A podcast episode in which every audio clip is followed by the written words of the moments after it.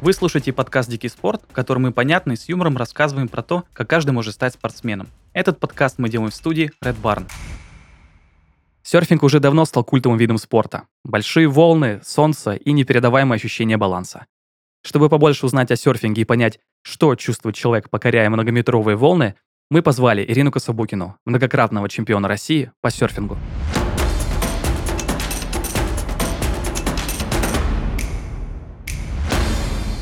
Ира, привет. Привет, Дань. Очень рад, что ты пришла к нам в подкаст. А, наверное, надо сразу же залетать с двух ног. А, Россия и серфинг — это по-настоящему какое-то дикое сочетание. Как ты вообще в этот спорт попала? Россия не супер ассоциируется с серфингом, и я на самом деле начала свой путь э, в серфинг совсем не в России, это было на Бали. Уже 14 лет назад я туда приехала впервые в отпуск. И там я познакомилась впервые с океаном и попробовала серфинг. А тебе сколько было лет тогда? Мне было 20. То есть э, в моем просто предположении, когда люди э, встают на доску, наверное, в лет 14-15, или это такое мое ошибочное мнение? Ну, ты прав в том, что вот э, если взять там, чемпионов мира и каких-то э, лучших в мире серферов, то они действительно выросли на океане, и э, они даже раньше встают на доску. То есть я знаю э, ребят, которые с шести лет катаются, с семи, то есть прям совсем с какого-то очень раннего возраста.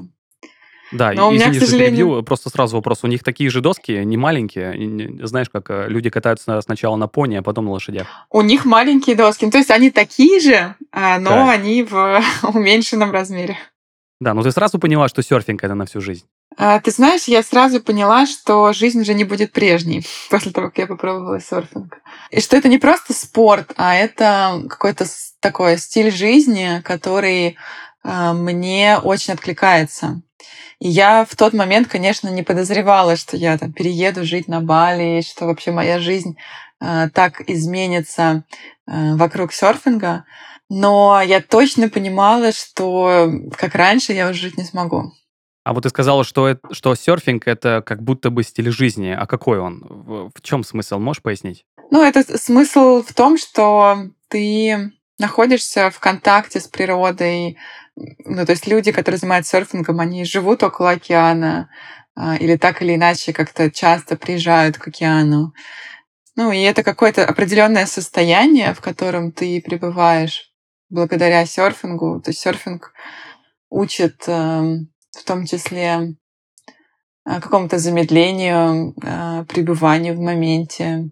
Ну и, и стиль жизни, наверное, это еще про то, что если ты действительно влюбляешься в, в океан, в волны, то ты так или иначе подстраиваешь свою жизнь под то, чтобы иметь возможность э, кататься.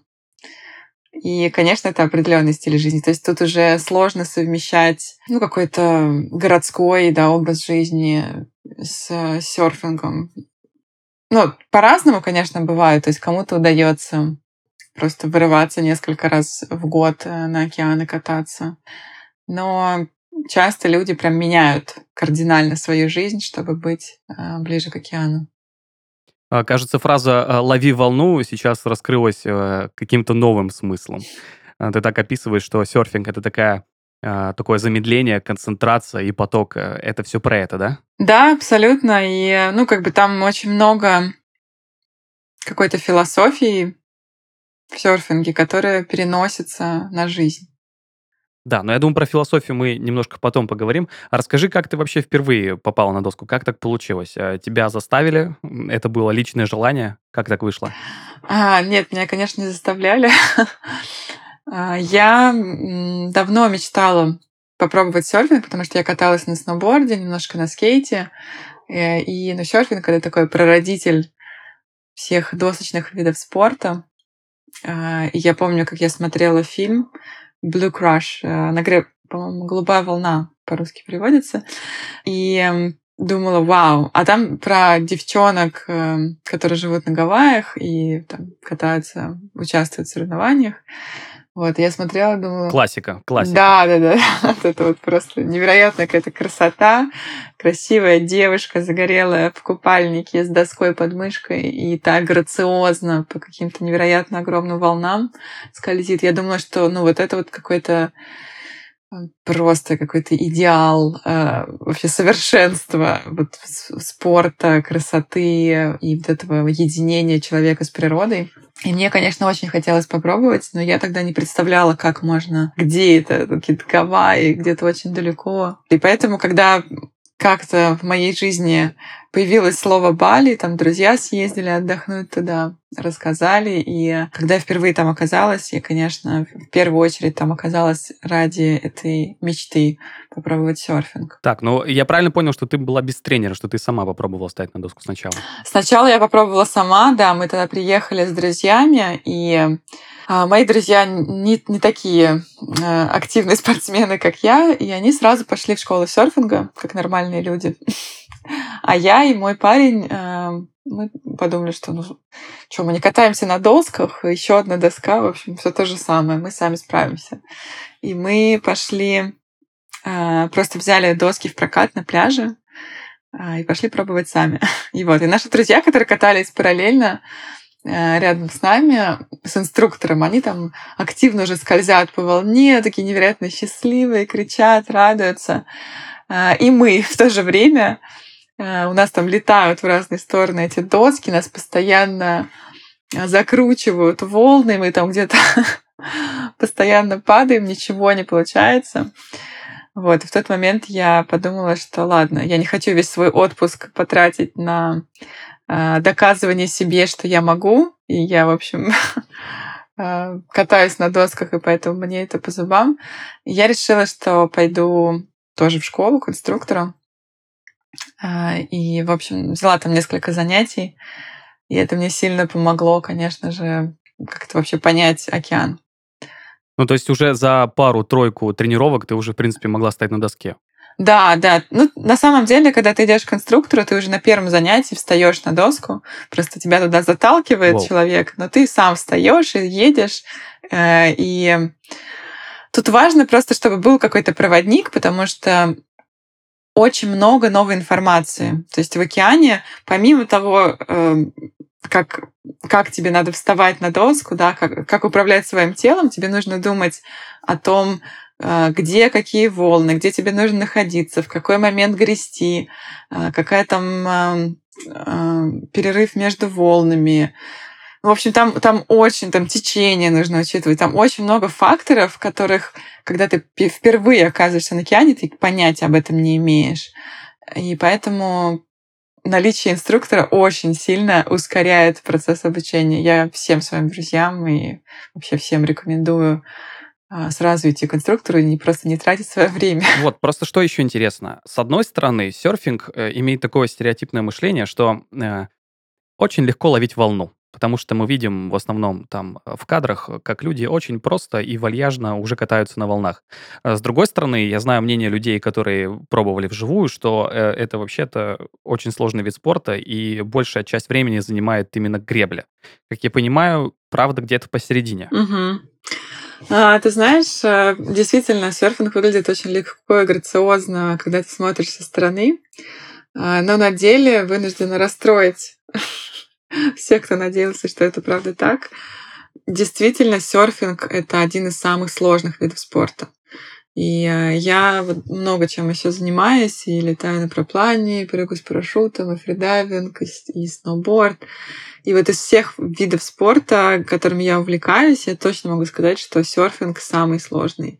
А, и сложный не в плане, не столько там технически, сколько эм, э, в том плане, что это комбинация огромного количества факторов, которые нужно учитывать эм, пока ты катаешься, да, то есть нужно не только там, контролировать свое тело, контролировать доску, нужно понимать, очень хорошо понимать океан, а в каком месте придет волна, где она обрушится, где нужно в какой момент подгрести, когда нужно сделать усилие. При этом еще нужно учитывать других серферов, которые находятся на лайнапе, кто находится в приоритете, поехал, не поехал, если кто-то там ниже меня, могу ли я кого-то задеть. Ну, в общем, какой-то невероятный объем информации нужно одновременно а, держать в своем внимании, э, и это делает серфинг действительно очень сложным. И что касается гребли, к сожалению или к счастью, это так.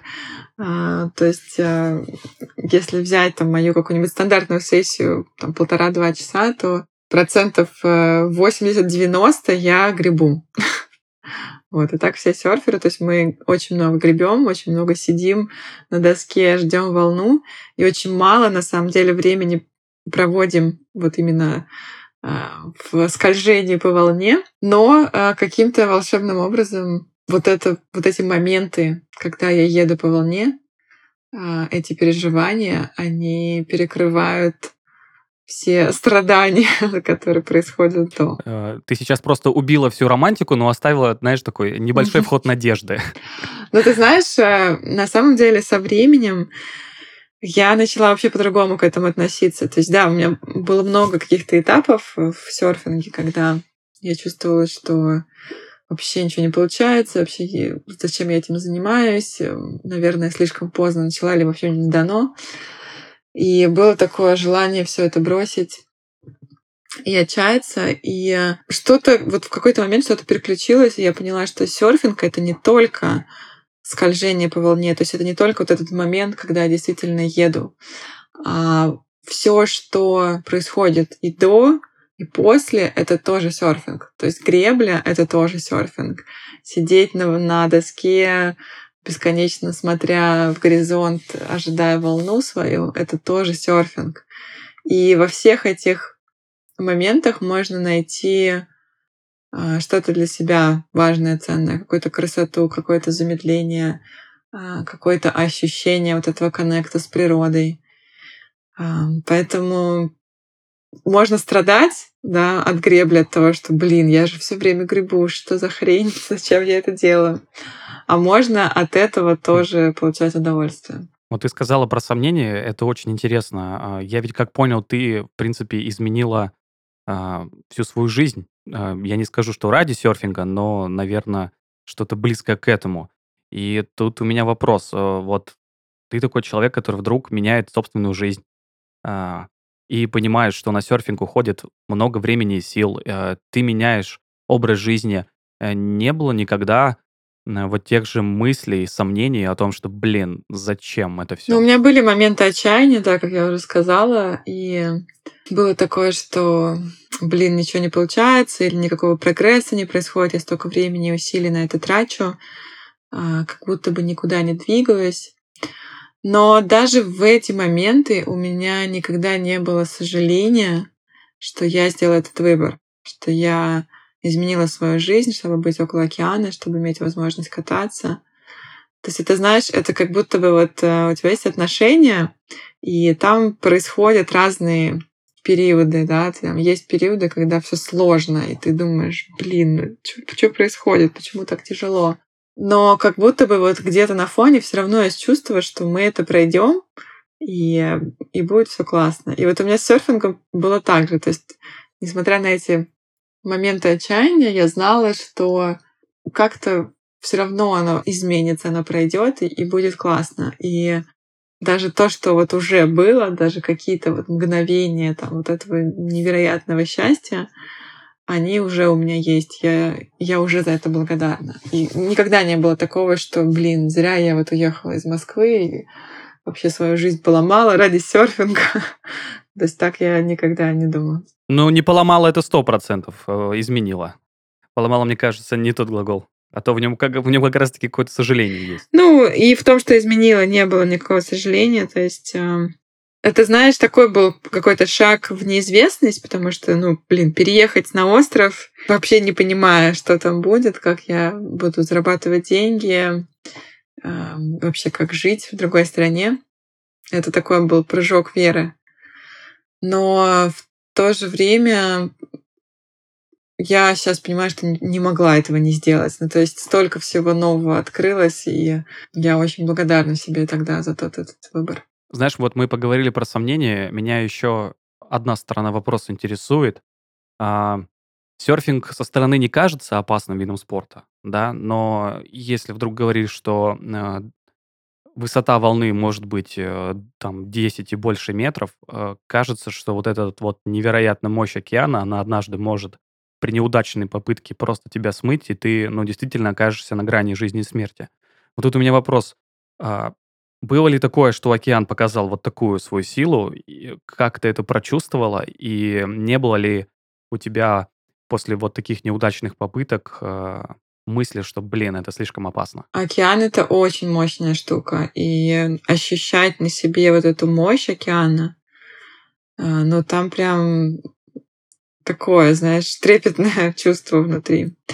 Я каталась на Назаре, и, наверное, это вот как раз то место, где я больше всего на себе ощутила вообще вес, вес волны. То есть э, там волна, может быть, была не то чтобы прям гигантская, не такая, как вот на видео во время там соревнований на Заре.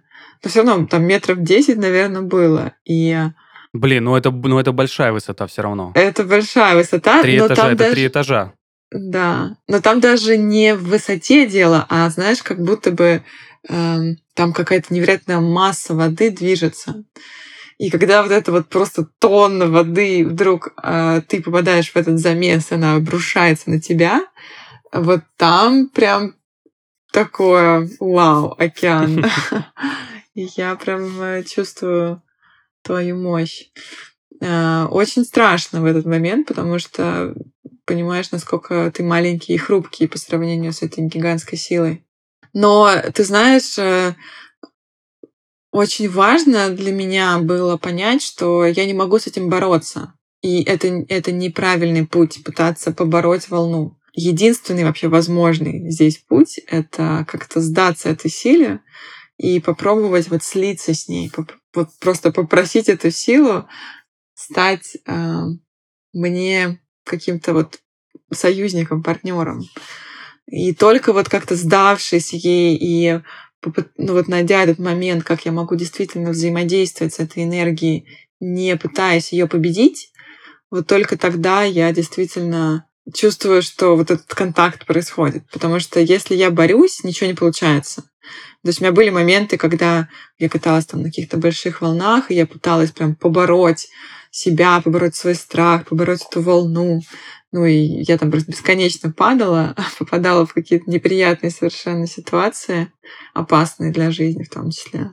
И этот опыт меня как раз научил тому, что я никогда не выйду там победителем.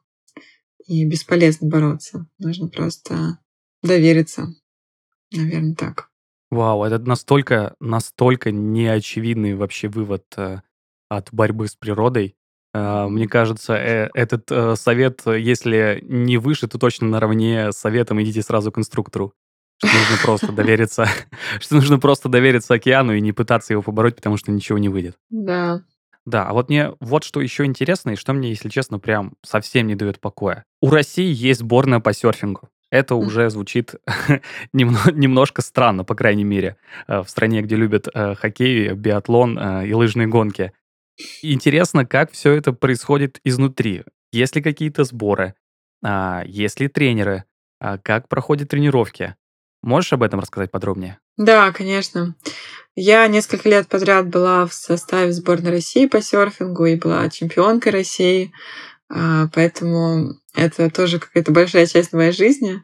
Сейчас я уже не соревнуюсь и не вхожу в состав, но тем не менее могу рассказать просто, как это, как это устроено и вообще почему эта сборная есть. Наверное, тут важно начать а, вообще с истории того, как появились какие-то соревнования среди русских и откуда взялась Федерация России по серфингу. Все началось на самом деле с а, такого дружеского формата соревнований, которые мы стали устраивать на Бали.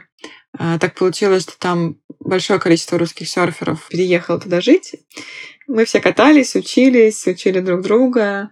А, и подумали, что прикольно будет устроить какое-то мероприятие, такое типа по фану соревнования, Э, там вечеринки и так далее. Вот. И сделали такой небольшой фестиваль с соревнованиями. Тогда было всего три девочки, которые зарегистрировались э, в участниках. И, в общем, я победила, потому что особо даже не с кем было соревноваться. Э, это был лонгборд, а в шортборде вообще не было девчонок, кроме меня. поэтому я соревновалась с парнями и даже там прошла пару раундов. Вот. Но победителей, конечно, в состав победителей не вошла. Вот. Но с того момента как-то постепенно каждый год мы стали э, проводить такие мероприятия, соревноваться. Э, и в один момент Сережа Рашиваев, который жил тогда в Доминикане, в общем, он поехал соревноваться на международные игры по серфингу, World Surfing Games. И представлял тогда Россию. Это как Олимпийские игры в мире серфинга. Да, просто самые важные соревнования в мире, которые проходят по этому виду спорта. Ну, нет, на самом деле есть еще э, другая э, лига, есть э, World Surfing League.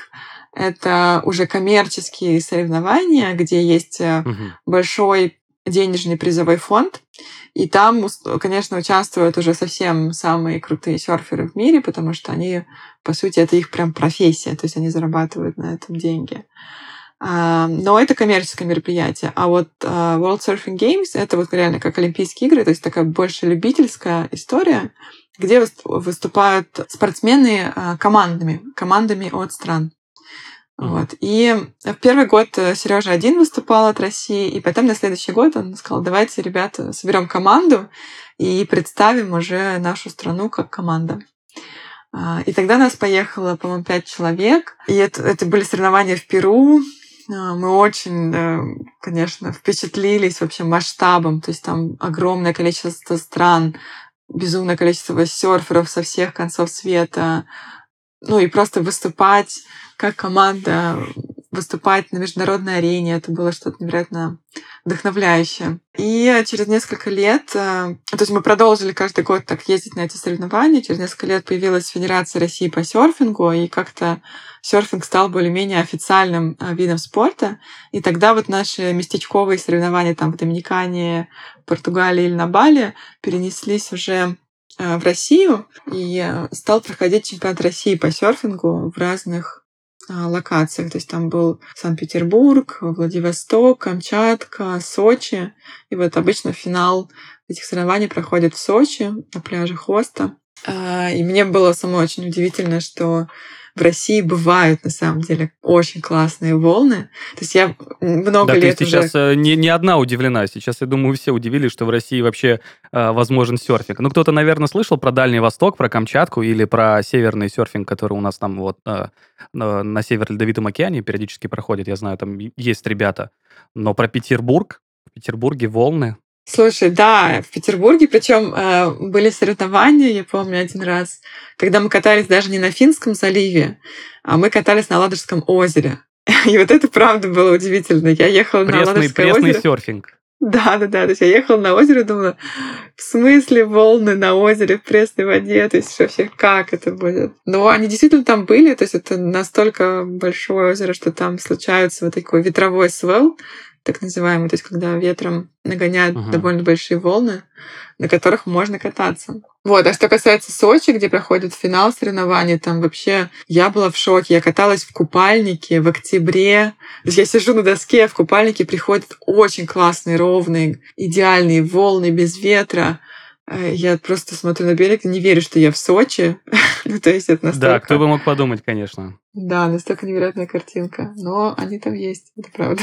Да, я правильно понял, что э, сборная России по серфингу началась с тусовок на Бали? Ну, в каком-то смысле, да. То есть это началось... Кайф. Вот, это, с... вот это настоящий кайф. Да, началось с такого фана, веселья и какого-то дружеского соревновательного мероприятия.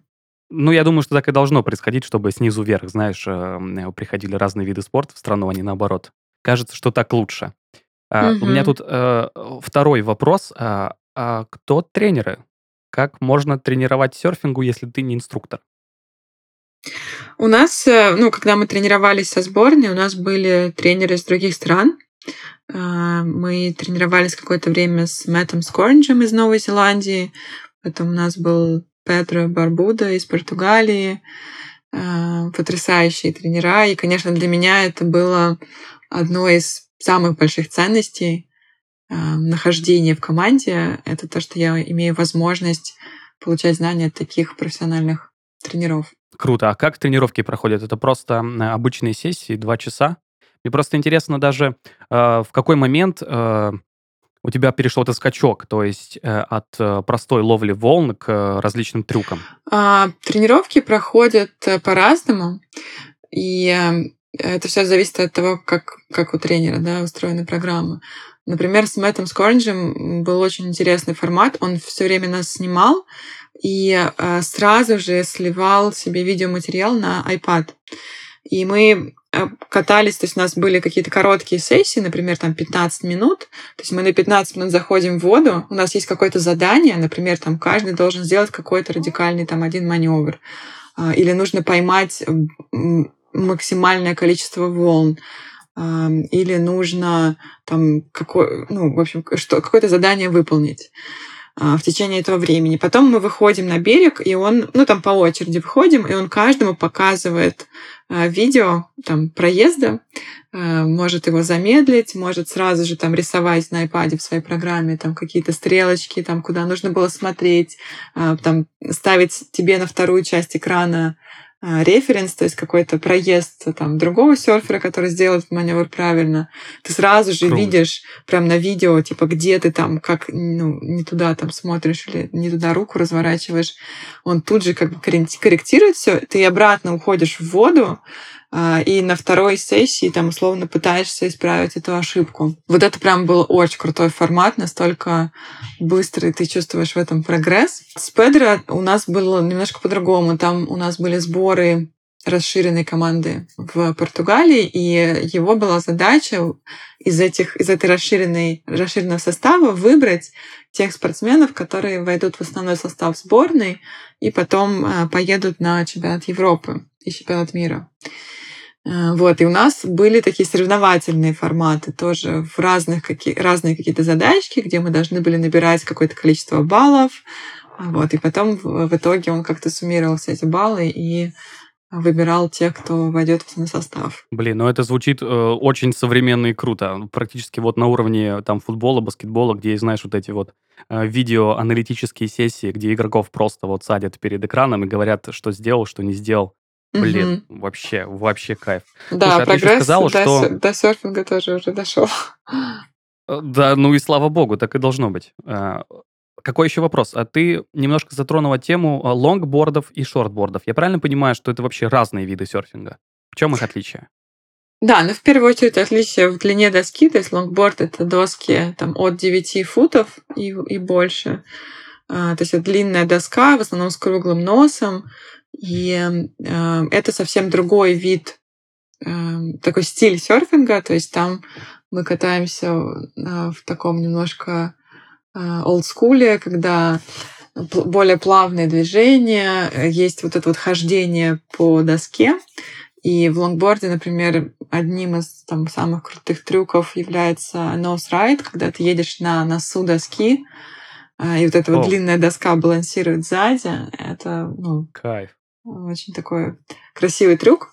А шотборд, соответственно, это вот классические короткие доски, это более радикальные маневры, это более такой динамичный вид серфинга, и там важно находиться вот прям в самой критической секции волны, делать самые радикальные маневры, и за это э, тоже получают э, спортсмены баллы. Там тоже важен стиль, то есть там есть э, э в, в оценке э, когда происходит соревнование, оценивается вот эта вот радикальность, а, оценивается скорость и оценивается flow, то есть то, как один маневр перетекает в другой, насколько угу, вот угу, есть вот эта вот да. комбинация, да, синхронность э, серфера с волной, как он чувствует, где какой маневр а, сделать будет уместно. Да. А, вот, то есть в, в шотборде тоже есть этот стиль и вот эта вот э, синхронность, э, но, но там такой более такой резкий, да, радикальный стиль. А тебе что больше нравится? Ну, мне ближе к, к сердцу шотборд. А, я все таки когда у меня есть выбор и хорошие волны, я чаще беру короткую доску. Я люблю эти острые ощущения, когда я могу прям синхронизироваться с волной, когда я могу там в трубе проехать и как-то прям чувствовать скорость, чувствовать маневренность. Наверное, мне это ближе. Но иногда я с радостью катаюсь на шотборде. Это для меня такой больше расслабленный эм, такой фановый серфинг, когда я могу просто там почилить с друзьями, э, понаслаждаться вот этой вот красотой, грацией, э, которая позволяет э, лонгборд. А, знаешь, у меня еще есть такой вопрос, я его практически всем гостям задаю. А, ты можешь описать, э, как серфинг поменял твою жизнь? Чему он тебе научил? А, ты уже сказала, что а, изменила, в принципе, свой образ жизни. Мне интересно, поменял ли серфинг как-то, ну, я не знаю, твое мышление, внутреннее состояние?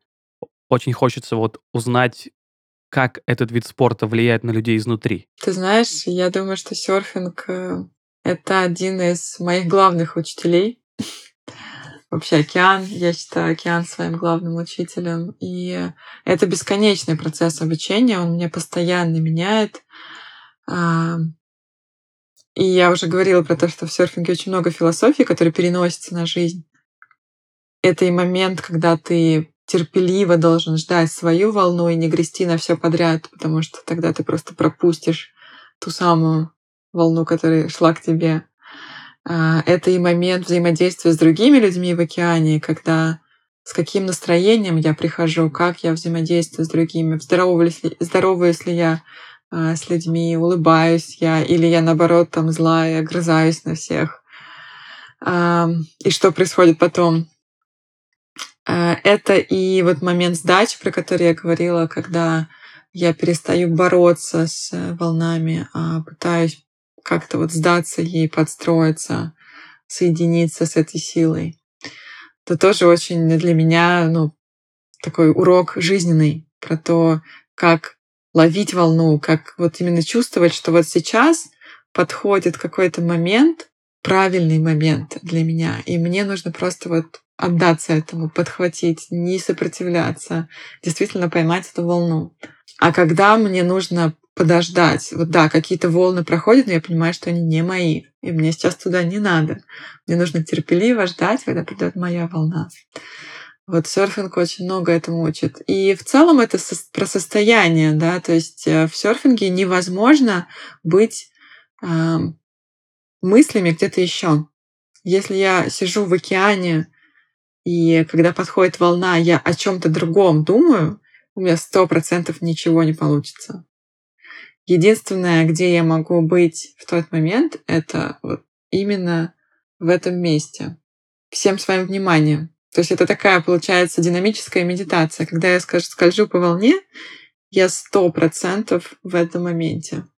И это, наверное, как раз то, что дает вот такие яркие переживания, о чем там многие серферы говорят, что это вот это пребывание в моменте здесь сейчас, что я чувствую себя живым, я чувствую, как жизнь течет сквозь меня. Вот эти вот все фразы это как раз про то, что все мое внимание сосредоточено в этом моменте. И это вот, возвращаясь к тому, что я говорила в начале, что в серфинге так много разных аспектов, так много информации, которую нужно удерживать во внимании, что я просто не могу думать там, не знаю, о завтраке или о встрече, или о какой-то работе, или еще о чем-то. Я всем своим вниманием нахожусь в этом моменте. И, наверное, это то, что я вот учусь переносить в жизнь, как я могу тотально присутствовать в том, что я делаю, где я нахожусь. Как часто мы находимся где-то, а мыслями вообще в другом месте. Да, знаешь, вот еще фраза э, про динамическую медитацию и про то, чтобы быть в моменте. Э, я предполагаю, знаешь, э, мнение очень многих слушателей э, про то, что «А, ну, это я уже слышал». Я сам для себя недавно открыл эм, а, такую мысль, что есть очень много слов и фраз, которые, ну, абсолютно правильны. Ну, о том, что быть в моменте это важно. Или, например, что а, ты свой самый лучший друг. Или что у тебя все получится. И они кажутся такими, знаешь, затертыми, но когда ты переживаешь какой-то там, а, возможно, критический момент в жизни, или а, через терапию, или через какие-то практики, когда ты проживаешь вот эти слова, ну, казалось бы, очень затертые, простые, все вообще абсолютно меняется. Да, и я прям просто... Это я к тому, что а, когда я тебя слушаю, я понимаю, о чем ты говоришь, и видно, что ты это пережила и прожила. И это очень круто. Да, и знаешь, э, ну, как бы вот, что касается быть в моменте, это правда непросто, когда ты вот сидишь э, там в теплой комнате на подушечке и медитируешь и пытаешься быть в моменте. Я знаю многих людей, которым медитация ну, вообще не дается, потому что ну, у тебя все, все как бы хорошо, и ты по-любому куда-то отлетаешь мыслями, начинаешь их раскручивать. И, в общем, ты вместо того, чтобы медитировать, просто сидишь и думаешь разные мысли. А в серфинге, вот особенно если взять какие-то такие моменты, когда ты на пределе своих возможностей, вот я очень часто вспоминаю момент, когда я проехал эту волну на Назаре, ты там просто не можешь о чем-то еще думать, потому что это вопрос жизни и смерти в каком-то смысле. Если я в момент, когда я еду вот с этой бешеной скоростью, просто лечу с этой горы, если я там куда-то мыслями условно там отвлекусь, ну я как бы очень плохо все может закончиться. Действительно. То есть там, правда, это какой-то еще вопрос выживания. И получается, что там это такая вынужденная медитация, потому что если ты куда-то отвлекаешься, если ты не присутствуешь в этом моменте, ну, как бы ты можешь умереть. И вот это осознание тоже как бы тебя так прям знаешь, такая, такая получается медитация по принуждению.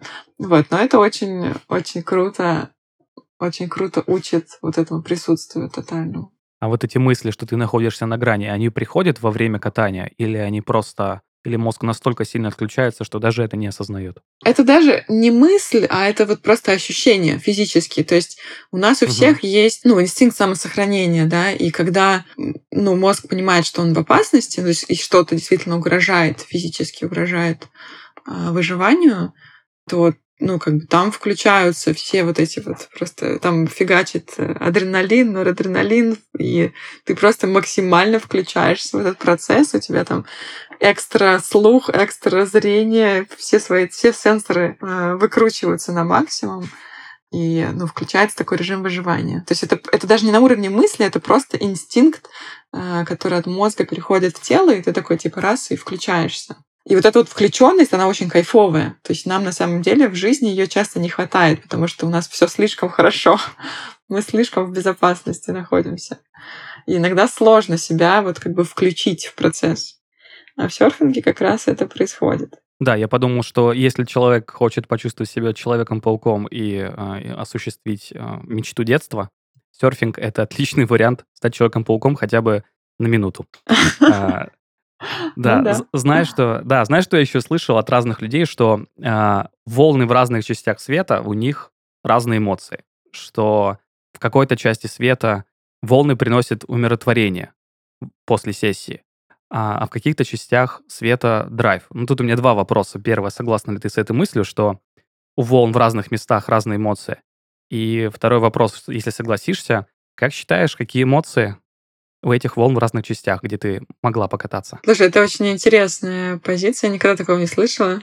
И никогда так не думала, но вот сейчас, пока ты говорил, я поняла, что я точно чувствую какую-то разную энергию в разных местах. А, и однозначно, да, есть у каждого спота, у каждого места есть какая-то своя энергетика, и ты чувствуешь себя там немножко по-другому. А, но в то же время на одном и том же споте там, сегодня и завтра могут быть совершенно разные волны. Не знаю, взять какой-нибудь спот Улувату на Бали, а, там, ну, то есть все зависит же от свела. Свел — это как вот прогноз э, погоды, то есть это такой шторм, который mm-hmm. где-то далеко случается, и потом доходит до побережья вот этими отголосками волн. А, и бывает там день, когда на этом Улувату практически флет, практически нет волн, или там волны по колено, и катаются люди на лонгбордах, и вообще это выглядит как совершенно а, какой-то невинный а, спот, а бывают дни, когда там приходят вот почти как на заре такие дома десятиэтажные, где серферы катаются, их уже разгоняют на джетах, а, потому что грести невозможно, где там эти волны просто с грохотом разбиваются о скалы, ну, и ты смотришь просто с замиранием, даже если ты на расстоянии смотришь на эти волны, у тебя перехватывает дыхание. И это один и тот же спот. И вот как тут объяснить, что это за эмоция, что это за энергия, ну, то есть там совсем разное. А, поэтому я бы, наверное, сказала, что я точно чувствую вот в разных местах себя по-разному. Там в Европе, на каком-нибудь э, в французском побережье, там, в Биорице, э, совсем какое-то ну, другое чувство, чем, например, на Бали. Вот так вот как-то однозначно описать эмоции, наверное, я бы не стала. Да, что еще природа может нести коррективы. Да, да. это понятно. Да, а ты можешь описать эмоцию э, от спотов, которые есть в России? Ну, может быть, понятно, что это все приблизительно, что это погода э, и так далее. Угу. Но можешь ли ты выделить одно слово для русских спотов? Какое? Ну, а может быть, для разных спотов в России по-разному. Там на Камчатке угу. одно, в Сочи другое. А, интересный вопрос. Сейчас подумаем. Ну вот мне приходит в голову Финский залив, и у меня ассоциация, там, скорее всего, тоже бывает по-разному, но как, как у меня из опыта это такое серое, э, серо-желтое какое-то небо, такой задутый океан, точнее, там это залив, да, не океан, а залив моря. И слово здесь приходит какая-то суровость, что ли. Наверное, суровость. Отлично, отлично. Вот, хоста, например, совсем по-другому мне ощущается. То есть из моего опыта, опять же, это были какие-то прекрасные солнечные дни, гладкие волны и какой-то курорт. Э. Да, мне приходит какое-то, знаешь, вот что-то из детства, что-то такое легкое. Ностальгия? Какая-то, да, как будто вот ностальгия или а, такая беспризорность, какая-то легкость. Веселье, да, я думаю, да, такое. я думаю, это, э, это будет достаточно. Неважно, что там одно или несколько okay. слова. Зато понятно, зато понятно. Да. Ты уже рассказывала, что э, занимаешься другими видами спорта, э, и тут у меня созрел такой вопрос. Э, а стал ли серфинг проводником в другие виды спорта? И, наверное, тут сразу же дополнительно э, есть такое расхожее мнение, что люди, которые занимаются серфингом, они не знаю, так по совпадению, еще очень любят разные духовные практики, чаще всего восточные. А стал ли серфинг для тебя проводником в них? Ну, что касается духовных практик, то на самом деле я как-то попала в эту всю штуку, а, когда мне было 15 лет, я начала заниматься йогой. Вот, и в какой-то момент начала заниматься медитацией. Когда я приехала на Бали, это точно повлияло. То есть э, там просто сама атмосфера острова располагает к тому, чтобы заниматься духовными практиками. Очень много различных учителей живут на острове, поэтому я продолжила там заниматься йогой. Э, в какой-то момент там изучила цигун. И, э, конечно, это очень э, круто сочетается с серфингом. И тут серфинг, наверное, и одно другому помогает. Я не знаю, что, конкретно чему, но э, и то, и другое точно помогает. А, а, вот, Почему, как считаешь?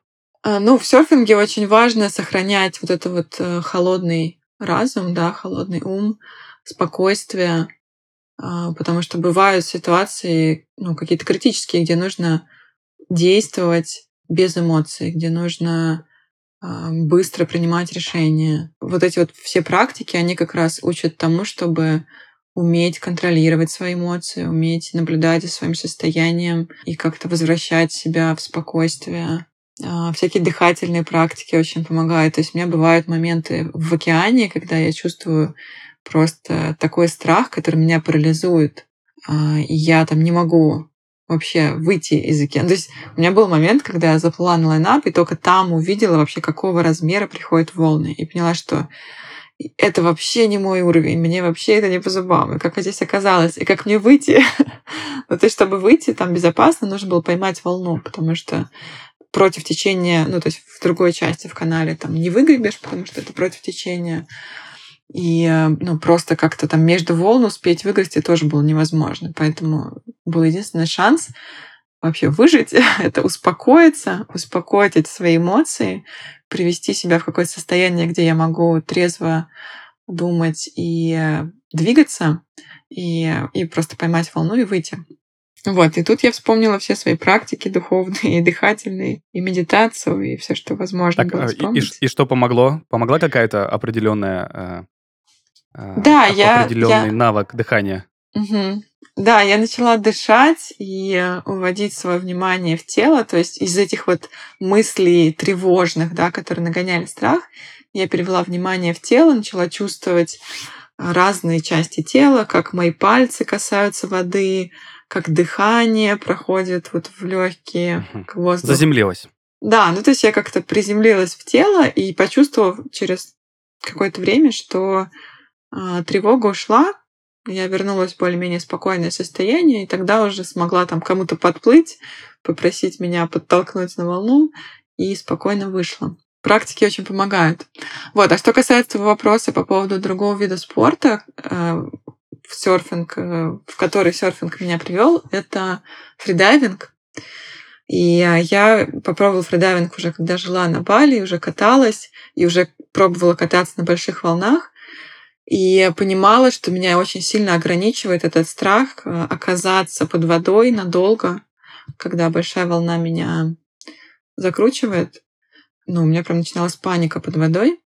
И я попробовала фридайвинг, э, тогда начала им заниматься, и это прям просто вот кардинально изменило мое представление о том вообще, на что способно мое тело. Э, буквально Вау. после первого занятия просто в статике, то есть без движения. Мы там делали какие-то дыхательные упражнения и потом задержку. И я вот на этом первом занятии задержала дыхание на 3 минуты 50 секунд. Сколько? Жесть. Жесть. Да. Я, конечно, знаю, мы, мы, тоже, мы тоже пытаемся пригласить одного фридайвера, а, которому принадлежит мировой рекорд в 134, ой, 34 минуты, по-моему, если не ошибаюсь. Леша, ну, надеюсь, я не ошибаюсь. А, честно, честно, не, не вспомню. А, я просто, я не понимаю, как это может быть. Три, три, три, четыре минуты. И, как я понял, это только начальный результат. Дальше было больше. Да, это был первый, это был первый э, урок. Но просто в тот момент, когда э, я увидела свое время на секундомере, я подумала, охренеть. Я просто представила момент, когда я оказываюсь вот под водой, когда большая вода, волна меня закручивает, Сколько я секунд нахожусь под водой? Ну, 10, ну, 20. Ну, как бы не больше. А я могу не дышать почти 4 минуты. И, ну, то есть вот это вот просто знание, оно настолько сильно меня как-то расслабило, что под водой стала себя ощущать совсем по-другому. Но это было только начало, действительно. Потом я как-то очень увлеклась фридайвингом. И вот сейчас это все еще такая моя очень большая страсть и любовь. А, я ныряю с моноласта, это как бы, как, знаешь, такой русаличий хвост. Да, да. И я просто растворяюсь. Я реально забываю про то, что мне надо дышать. Это так меня увлекает. А, и это столько дало новых ощущений, эмоций, какого-то невероятного расслабления под водой, когда я просто вот зависаю в какой-то невесомости, там есть такая точка очень классная, нейтральная плавучесть называется, где у тебя тело уже не поднимается само наверх, как бы йог, но еще и не падает вниз, там где-то 6-7 метров. Невесомость, и, да? Да, и ты, когда если там зависаешь, ты просто ощущаешь Круто. себя в космосе, как вот космонавт по, по невесомости. Это очень кайфовое состояние. Вот, я поплавала с китами, э, тоже благодаря этой любви к фридайвингу. В общем, как так она меня Ты делаешь больно, ты делаешь мне очень больно сейчас. Прости. И думаю, что не только мне.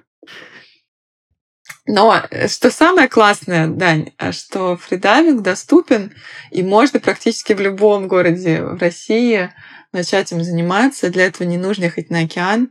Есть э, ну, как бы тренера, которые проводят инструктаж в бассейне. Есть какие-то глубокие бассейны в Москве, например. В общем, все очень доступно, и это, эти ощущения, их можно пережить, вот э, даже находясь в городе. А, для серфинга нужна доска. Это, наверное, все знают. А, но мало, наверное, кто интересуется, сколько она вообще может стоить и как ее выбирать. А, давай попробуем описать это. Смотри, во-первых, обычно все начинают кататься на больших досках, потому что чем больше площадь у доски, тем проще ее ей контролировать, она прощает ошибки, поэтому мы начинаем кататься на лонгбордах и постепенно, если есть uh-huh. желание двигаться в сторону шотборда, то постепенно уменьшаем размер доски. И поэтому я, наверное, не рекомендовала бы сразу покупать себе доску. То есть, наверное, стоит э, в аренду взять несколько разных, попробовать и вообще почувствовать, какой размер вам подходит. Угу. Найти свое. Да, найти свое. Потом, когда есть уже понимание этого размера и хочется купить свою, э, то э, здесь э, идеальный, наверное, вариант — это повзаимодействовать с шейпером, с человеком, который делает эти доски. просто с ним поговорить, обсудить, что конкретно для вас важно, как вы катаетесь, чего вы хотите от доски. И он Ого, вам расскажет... Да, и он расскажет как бы вот все особенности различных параметров, что, на что влияет длина, на что влияет толщина, ширина, радиус доски, материал, из которого она будет сделана. Там куча всяких э, интересных деталей и подробностей. И просто сам этот разговор и взаимодействие с шейпером, это прям очень увлекательно. Поэтому если вдруг такая возможность будет, я очень рекомендую это сделать. Если такой возможности нет, то можно прийти в магазин и также поговорить э, с консультантом в магазине, рассказать вообще, чего вы хотите. Обычно ребята, которые торгуют досками, они тоже разбираются в этом хорошо и смогут подобрать что-то конкретно для вас. Очень много разных параметров, поэтому я сейчас не буду что-то конкретно рекомендовать. Да, да, понятно, что это отдель, отдельный выпуск. Да, я просто, да, знаешь, да. что подумал? Uh, у меня сразу же uh, возникла ассоциация, что uh, серфинг это как волшебная палочка в мире Гарри Поттера. Ты должен попробовать несколько раз, и палочка выберет тебя. О, это очень классное сравнение, да. это правда. И действительно, знаешь, э, с доской, э, ну, у меня вот точно, и знаю, что у многих ребят э, какой-то происходит прям коннект. Вот если этот коннект случился, то там, не знаю, ребята некоторые дают имена своим доскам. А ты не даешь? Прям... Я не даю, но я все равно как-то называю там иногда... Ну, обращаешься, моя... обращаешься к ней как-то, да? Да, да, там моя малышка или еще как-то. Ну, то есть все равно есть какое-то любовное такое отношение, потому что, ну, это правда такое, знаешь, продолжение тебя в каком-то смысле. Да, часть тебя, да, я это прекрасно понимаю. Ну, это как у парней с машинами, то же самое. Ну Могут имя не давать, но обращение всегда есть. Да. А про доску мы поняли. А нужно за ней как-то ухаживать? Воск а, или что-то другое? А, ну да, то есть мы перед каждым э, катанием натираем доску воском, чтобы не скользили ноги. А, ну и, конечно же, важно не оставлять ее на солнце, потому что воск начнет плавиться и стекать. Ну и вообще uh-huh. доска портится от солнца, материалы. Там и стекловолокно может э, желтеть и становиться более хрупким. Э, и сам пенопласт тоже портится. Поэтому ну, из того, как за ней ухаживать, это просто сохранять ее в э, чистоте, ополаскивать от соленой воды, потому что соль тоже остается на доске и со временем может ее э, качество ухудшать. Поэтому, ну, то есть я все время после серфинга споласкиваю доску пресной водой, ставлю ее в какое-нибудь прохладное место с тенью, uh-huh. А, вот знаешь, в течение интервью а, с тобой мы так несколько советов уже обозначили. Это прежде всего идти к инструктору, а, во-вторых, попробовать не сопротивляться океану, ну и ухаживать за доской. Есть ли еще какие-то практические советы новичкам? На чем им стоит сфокусировать свое внимание на старте? Если этого достаточно, то этого достаточно. Наверное, тут одной только штуки не хватает. Это не забывайте получать удовольствие. И не забывайте, зачем вы вообще все это делаете. Потому что главная цель серфинга — это получать удовольствие. И пробуйте делать это с самого начала, несмотря на то, как у вас получается, что получается, что не получается. Не ставьте себе оценки, не, не ставьте себе каких-то прям очень конкретных целей. Попробуйте наслаждаться всем этим процессом. Да, и тут снова нужно вспомнить аналогию с отношениями, что не забывайте, что иногда конфетно-букетный период заканчивается, но это не значит, что отношения закончились. Да, это точно. Да. Да, ну и, наверное, последний вопрос. А, скажи, почему человеку из России, который вообще редко видит море, и уж тем более большие волны, должен хотя бы раз в жизни попробовать серфинг? Мне, если позволишь, э, хочется немножко переформулировать этот вопрос. Э, вообще без проблем. Потому что мне не нравится слово «должен». Э, Я знал, что ты про это скажешь. Я прям был уверен, что ты именно вот про это слово. Я даже хотел как-то скорректировать, но подумал, что ладно. Может быть, да, проскочит. Прости. Не проскочила.